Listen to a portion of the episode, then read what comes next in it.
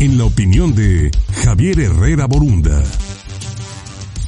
Y como todos los jueves, saludo por supuesto en la línea telefónica con su opinión a Javier Herrera Borunda. Javier, buen día, adelante. Hola Luis, un gusto saludarte a ti y a todo tu auditorio como todos los jueves. Trump tuvo una semana redonda. La noche del martes en el Capitolio fue una noche distinta a la que muchos auguraban desde hace meses. Fue una noche donde pudimos observar en todo su esplendor político al presidente Donald Trump. En medio de un juicio político en el Senado, en vísperas del arranque de una campaña electoral, Trump, en su tradicional discurso del Estado de la Unión, presentó un informe cargado de optimismo y de cifras contundentes que son respaldadas por el buen caminar de la economía estadounidense.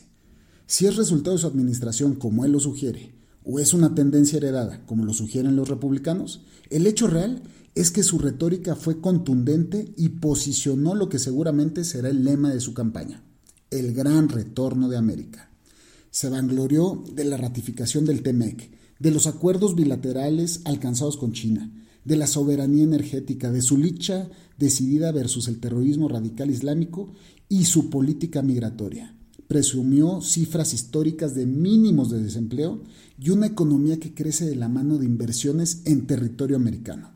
Esta misma semana la encuestadora Gallup arrojó que tiene un 49% de aprobación en su desempeño como jefe de la oficina hogar, siendo uno de los mayores ratings alcanzados en su gestión, rebasando incluso en esta misma etapa a figuras como la de Obama y Clinton.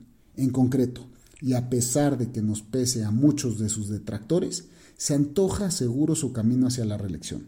Así lo demostró Nancy Pelosi, presidente del Congreso, su gran opositora, rompió ante las cámaras una copia impresa del discurso de Trump en un gesto que a mi parecer solo reflejó frustración.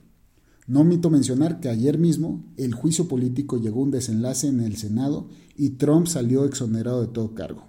Como señalé, semana redonda.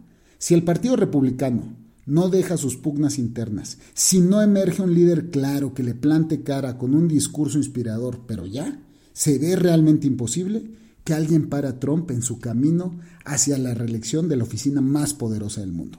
Soy Javier Herrera Borunda y esta fue mi opinión. Los saludo. Gracias a Javier Herrera Borunda, que quien todos los jueves nos amablemente nos hace favor de dar su opinión en este editorial. 8 de la mañana, 15 minutos.